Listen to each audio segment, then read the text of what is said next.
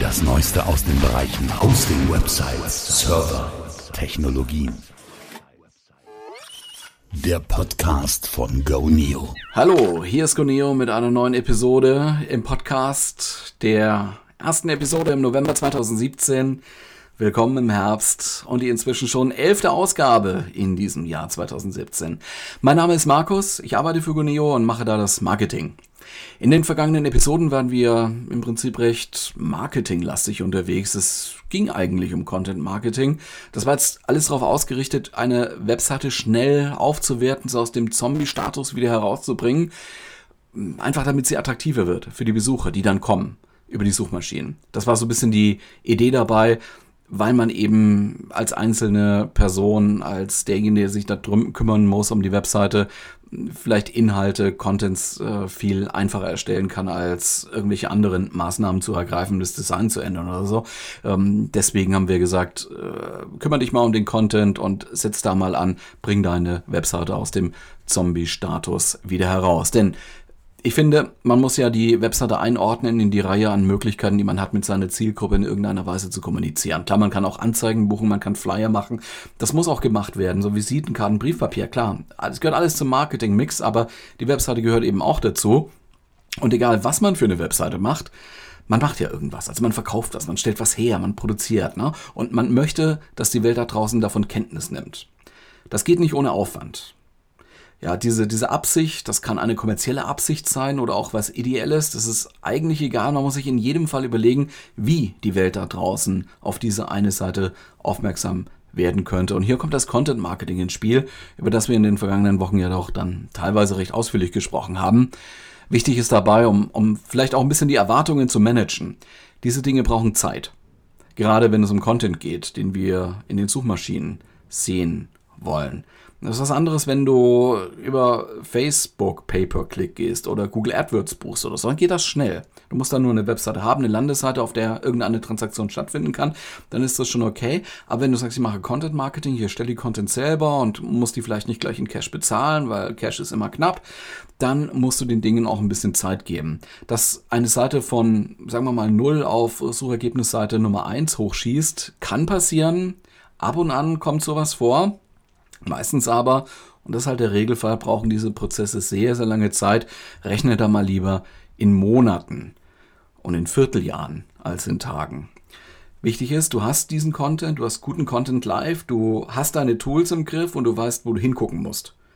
Und du lernst die Stellschrauben kennen. Und das ist das Entscheidende dabei. Du hast die Website im Blick, du kennst die Ziele, du verfolgst diese Ziele auf Tagesbasis. Das heißt, du checkst jeden Tag, wie deine Webseite aussieht, ob alles okay ist. Du checkst jeden Tag deine Pivik-Zahlen oder deine Google Analytics-Zahlen.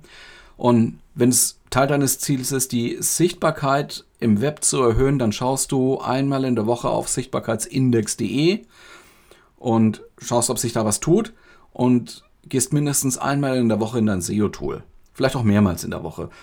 Ob das jetzt der SEO-Diver ist von Abacus, gibt's kostenlos, oder SEMrush, auch zum Teil kostenlos, oder auch Moz haben auch kostenlose Teile oder ein anderes SEO-Tool, ist egal. Wichtig ist, du hast eins und wichtig ist, du bleibst dran und verfolgst das ja, auf Tages-, auf Wochenbasis. Und einmal in der Woche solltest du auch die Goneo-Statistiken im Kundencenter ansehen. Die läuft immer mit, egal ob du jetzt ähm, äh, vielleicht die Google Search Console gar nicht einsetzt oder aus irgendwelchen Gründen auch Pivik oder Google Analytics nicht. Ist nicht zu empfehlen. Aber trotzdem, also die Google, sorry, die Goneo-Statistik läuft in jedem Fall mit und auch die Logfiles werden immer geschrieben und in den meisten unserer Produkte und Pakete kommst du da auch an diese Logfiles ran. Es gibt noch ein paar ältere Pakete, da ist der Zugriff auf die Logfiles nicht so ohne weiteres möglich. Ja, ähm, wie man mehr über Online-Marketing erfährt und welche Möglichkeiten es da gibt, die kostenlos sind, haben wir in irgendeiner der letzten Episoden, ne, wenn ich mich richtig erinnere, auch aufgegriffen und ein bisschen behandelt. Außerdem haben wir Blogbeiträge dazu bei uns im Guneo-Blog ein Tipp, es gibt viele, viele Podcasts zu diesem Thema. Auf einen neuen, den ich heute selber gehört habe, nochmal, möchte ich nochmal hinweisen, ist der OR-Podcast oder OR-Podcast. Musste mal danach suchen, ich verlinke es aber auch in den Show Notes. Recht neu, ich glaube, die machen jetzt gerade die zweite Episode. In diesem Podcast geht es um Optimierung und um SEO. Das äh, verdichtet sich alles ein bisschen und das, das wächst auch zusammen und geht alles auf in, in Content Marketing und Online Marketing. Viele Dinge sind vielleicht da auch schon bei diesen Podcasts allgemein, ne, wenn ich so von diesen Podcasts rede, auf einem oder in einem hohen Detailisierungsgrad. Aber durch solche Podcasts findet man immer wieder Bezüge der einzelnen Aspekte zueinander und das ist das, was ich denke eigentlich so, dass das Wichtigste ist, ne? wenn man so tiefer in die Marketingmaterie da einsteigen möchte. Es stellen sich dann solche Aha-Erlebnisse ein. Es, äh, sind immer eigentlich ein paar Basics dabei, die man sich daraus ableiten kann, auch wenn, wenn es um ganz konkrete Fallbeispiele oder sowas geht. Ja, auch in äh, YouTube gibt es ein paar inspirierende Videos über SEO und über Online-Marketing generell, ohne dass ich da jetzt eine konkrete Empfehlung habe, ganz ehrlich gesagt. Man muss auch ein bisschen aufpassen. Viele Videos auf YouTube, gerade solche, die recht weit oben stehen, weil die halt hoch optimiert sind, versprechen, dass man mit Online-Marketing in Verbindung mit Affiliate-Marketing so wahnsinnig schnell reich werden könnte. Das sind so diese Videos, also so Teaser für Infoprodukte, die man dann aber für relativ viel Geld kaufen soll. Da werden schon mal so 1000 Euro, 500 Euro, 2000 Euro aber auch schon gesehen aufgerufen. Ich will davon auch nicht grundsätzlich abraten. Ich, ich will nur sagen, dass du dir sicher sein solltest, dass das äh, es das ist, was du da suchst jetzt mal, ich, ich würde versuchen, mir ein paar Basics vorher zu arbeiten und dann auf dieser Grundlage zu entscheiden, ob man dann eben mit äh, relativ viel Geld da tiefer einsteigen sollte. Ansonsten hast du natürlich auch die Möglichkeit, an diversen Konferenzen teilzunehmen. Ich bekomme ja auch ständig solche Angebote und wenn du in einer Firma arbeitest, dann kriegst du diese wahrscheinlich auch. Witzigerweise gerne auch auf Papier, per ganz konventioneller Post. Hier wieder eine für eine Veranstaltung in München. Da geht es um Influencer-Kampagnen, um Brandinszenierung und Engagement. Also wie wird die Marke von den, von den Usern gesehen? Wie interagieren die Leute mit der Marke? Ja, da holt man dann immer Sprecher von großen Agenturen, großen Firmen. Da lese ich jetzt zum Beispiel Konrad oder Opel oder Deutsche Bahn.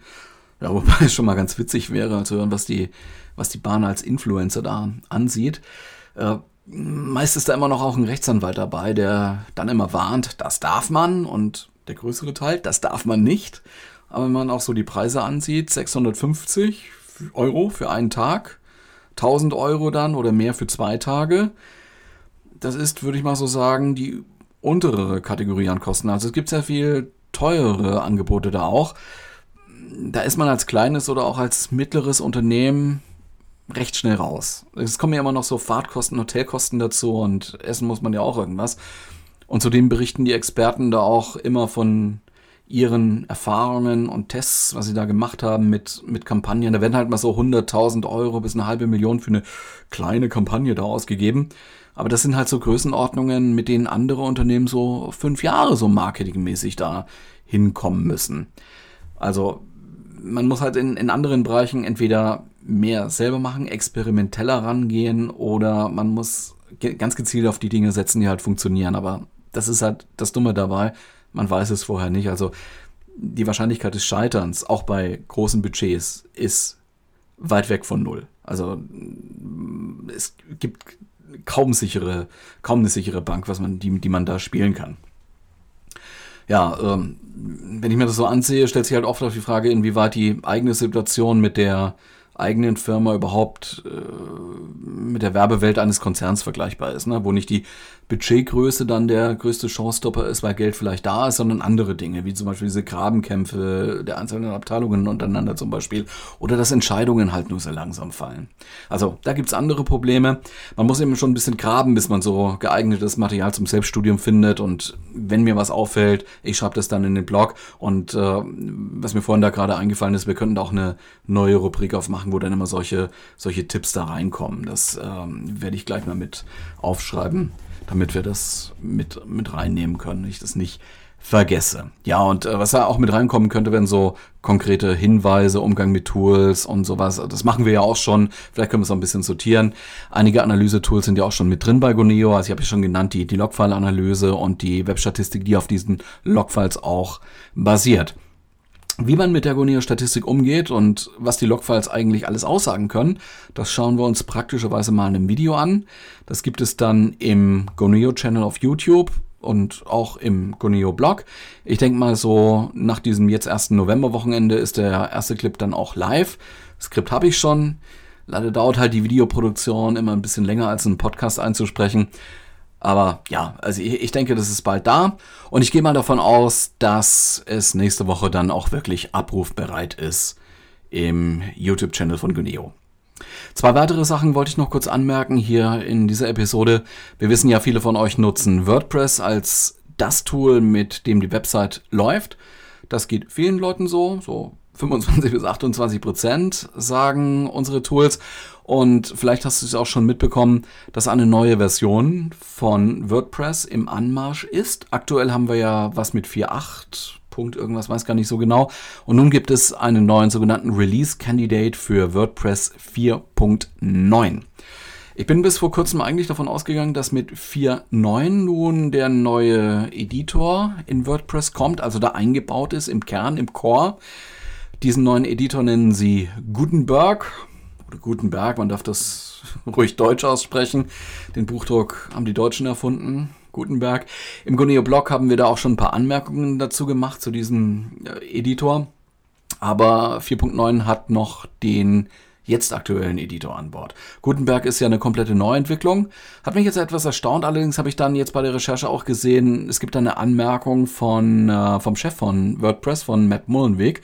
Schon im Juni 2017 hat er in einem Blogpost angekündigt, dass Gutenberg als Standard-Editor mit der Version 5 kommen soll und nicht mit 4.9. Das lief ein bisschen an mir vorbei. Also ich dachte, das Ding ist jetzt eingebaut. Wer allerdings Gutenberg jetzt schon einsetzen will, kann Gutenberg als Plugin installieren, schon seit einiger Zeit. Vielleicht einfach mal nur, um zu sehen, was an dem Teil so anders ist. Und es ist wirklich eine Neuentwicklung. Also funktioniert schon, schon ein bisschen anders. Ich habe ein bisschen damit rumgespielt. Äh, wenn mich jetzt nicht so alles täuscht, ist die Stimmung bezogen auf Gutenberg so, mh, hm, lala, zwiegespalten, würde ich sagen. Ich habe auch schon Kommentare gelesen, die, die, die, in denen hieß es so sinngemäß, setzt Gutenberg halt mal in eurem WordPress.com-Service ein. Also nicht in den selbst gehosteten Varianten, die die Leute selber betreiben, bei einem Hoster wie bei Goneo. Lasst den Anwendern da lieber die Wahl und äh, haltet euch da mal zurück mit dem Editor. Ich denke mal, die WordPress-Community ist da ein bisschen konservativ drauf. Ne? Also es ist halt auch eine, eine, eine riesen Nutzerbasis dahinter und Entscheidungen fallen in solchen großen Projekten halt da meist auch nicht von heute auf morgen. Man braucht den Konsens vieler Beteiligter, man muss die Mitentwickler berücksichtigen, die Anwender natürlich, aber da hm, geht es halt intern vielleicht auch ein bisschen um Machtstrukturen, an die man da so denken muss. Ich weiß, ich kenne WordPress nicht von innen, aber würde mich wundern, wenn es da nicht so ist. Am Ende sorgt das halt dafür, dass man nicht so top-down Entscheidungen fallen kann und, und, und durchsetzen kann, sondern dass da halt recht lange debattiert wird. Es gibt sicher andere Beispiele in der Open Source Welt, aber wenn ihr wollt, könnt ihr mal den Apply Filters Podcast hören. Ich verlinke den in den Show Note. Notes. In, dem, in der Episode 81 ist da mit Molenweg zum Gast und er spricht äh, genau darüber, über die Entwicklungsarbeit bei WordPress. Molenweg wird ja immer so wahrgenommen als Chef und auch so bezeichnet, aber er ist auch da zuständig äh, für die Entwicklung, diese zu koordinieren und hat da, wie er selber sagt, auch so, so Product Management Themen auf dem Tisch bei WordPress. Es sind so 550 Leute, die man da unter einen Hut bringen will. Zumindest fällt die Zahl da in dieser Podcast-Episode. Und wenn man da so zuhört, erkennt man auch, dass es bei WordPress da gar nicht so kuschelig zugeht. Da wird auch ein Mullenweg schon mal heftig angegangen. Aber kannst du ja selber mal hören. Was wir jetzt nun von 4.9 erwarten können, hm, bei WordPress ist es ja so, dass man die Version schon mitnehmen muss. Also es gibt da kein Auslassen, sollte man zumindest nicht machen. Andere Projekte arbeiten da mit unterschiedlichen Hauptversionen, Drupal oder, oder Typo 3, ne? Aber bei WordPress gibt es immer eine aktuelle Version und die sollte man schon installieren. Ist einfacher, grundsätzlich, so in der Kommunikation, bedeutet aber auch, dass man so gefühlt alle zwei Wochen, drei Wochen da mal so eine Update-Mail bekommt und dann halt äh, das zur Kenntnis nimmt, nochmal überprüft oder eben selber updaten muss, je nachdem, wie die eigene WordPress-Installation da konfiguriert ist. So, nun kommt also 4.9. Gutenberg erst in WordPress 5. Das auffälligste in dieser Version 4.9 ist der Customizer. Äh, das ist ein Feature, mit dem man das gewählte Theme ganz gezielt beeinflussen kann und zwar so What you see is what you get mäßig. Also man sieht das und, und hat dann so Symbole zum direkt verändern. Damit kann man viele Elemente direkt, also in der Ansicht der Webseite verändern. Auch solche Elemente wie das Header-Bild oder die Header-Bilder, man kann sie austauschen, man kann Farben verändern, man kann Menüs platzieren oder verändern, je nachdem wie das das Theme eben unterstützt. Also das ist äh, etwas abhängig vom, vom Theme. Und nun können solche Veränderungen als Entwurf, als Draft gespeichert werden und später auch nochmal überarbeitet werden. Eine andere wichtige Sache äh, ist noch interessant und zwar speziell für alle, die oft mit dem Theme Editor arbeiten, also direkt äh, mit oder an den Dateien. Die werden, die werden es mögen, dass auf der rechten Seite sich die Darstellung etwas verändert hat. Da gibt es ja ganz viele Dateien ne, zu einem Theme, viele einzelne Dateien und die Darstellung ist jetzt um eine Baumansicht ergänzt worden. Also man sieht da genau, was wo untergeordnet ist und hat da mehr Übersicht. Mehr steht übrigens auch im deutschen Blog von WordPress unter de.wordpress.org. Ich schreibe auch diesen Link mit in die Shownotes zu dieser Episode. Also, normales Update von WordPress. Irritationen werden wohl nicht passieren. Also auch die, die, die Reihenfolge der, der der Elemente, wie sie im Dashboard angeordnet sind, sind völlig gleich. Es sind eher so, so kleine Sachen, die da verändert worden sind und verbessert worden sind und viele Bugs, die ge gelöst worden sind. Tja, diese Woche war recht kurz, für viele recht kurz mit zwei Feiertagen. Ne? Es ist also nicht sehr viel passiert in dieser Woche, von daher ist auch dieser Podcast heute in dieser Episode ein bisschen kürzer. Wir sind gerade bei 17,5 Minuten. Ja, einen kleinen Hinweis habe ich aber trotzdem noch in, das habe ich ja gesagt, ich wollte über zwei Aspekte noch sprechen und das ist jetzt der, der zweite dieser zusätzlichen Aspekte. In der T3N stand etwas über Google Drive und die berufen sich auf einen Beitrag in der Washington Post. Also wenn es da steht, muss es irgendwo schon wichtig sein. Ja, demnach hat Google ein paar rechtmäßige User von Google Drive ausgeschlossen. Einfach mal gesperrt.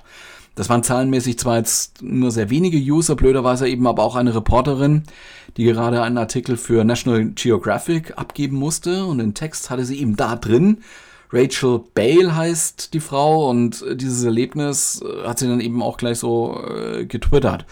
Google hat dann dazu gesagt, ja, äh, was haben sie geschrieben? We made a code push that incorrectly flagged a small percentage of Google Docs as abusive which caused those documents to be automatically blocked. A fix is in place and all users should have full access to the docs. Ja, die Welt ist schön, aber was steht da eigentlich drin? Das heißt, der Inhalt der Dokumente, die man auf Google Drive ablegt, wird von dem Unternehmen gecheckt, ob diese den Nutzungsbedingungen entsprechen oder denen in irgendeiner Form widersprechen. Das geschieht zwar automatisch, also sitzt jetzt nicht einer, der das durchlesen muss oder so oder angucken muss, aber die Überprüfung bezieht sich eben nicht nur auf so technische Aspekte, ne, also Größe der Datei oder wie oft die abgerufen wird oder so, sondern auch auf inhaltliche Aspekte. Und durch einen Aktualisierungsfehler, einen Codefehler, wie sie schreiben, ähm, ist das halt passiert. Mit dieser Aktualisierung sind dann einige Leute unberechtigterweise ausgesperrt worden. Ist auch nicht weiter schlimm. Waren ganz wenige und solange man auch selbst nicht betroffen ist, ist das, ja, Cloud, Cloud-Technologie ist toll, Zusammenarbeit, Sharing, alles, alles super. Nur was lernen wir daraus? Backup der Dateien auf die eigene Festplatte. Immer synchronisieren, nicht nur auf den Cloud-Speicher ablegen. Sowas kommt vor, eben auch bei Google Shit Happens. Wenn du mal eine Alternative suchst zu so einem Cloud-Speicher wie dem, ja, äh, schau dir mal OwnCloud an. Das gibt es auch bei uns in den Clickstart-Anwendungen. OwnCloud ist, äh, kann man sich vorstellen, als Open Source Online-Speicher, den man da aufsetzt, auf dem eigenen Webhosting-Account. Es geht auch bei uns natürlich, bei Goneo. Funktioniert auch sehr einfach, dank Clickstart. Da gibt es noch ein ähnliches Tool, das ist aus dem auch sozusagen hervorgegangen, Nextcloud. Also OwnCloud und Nextcloud sind sich so in der Herangehensweise immer noch sehr, sehr äh, äh, vergleichbar. Ähm, gilt jetzt für beide, du brauchst natürlich genug Speicherplatz.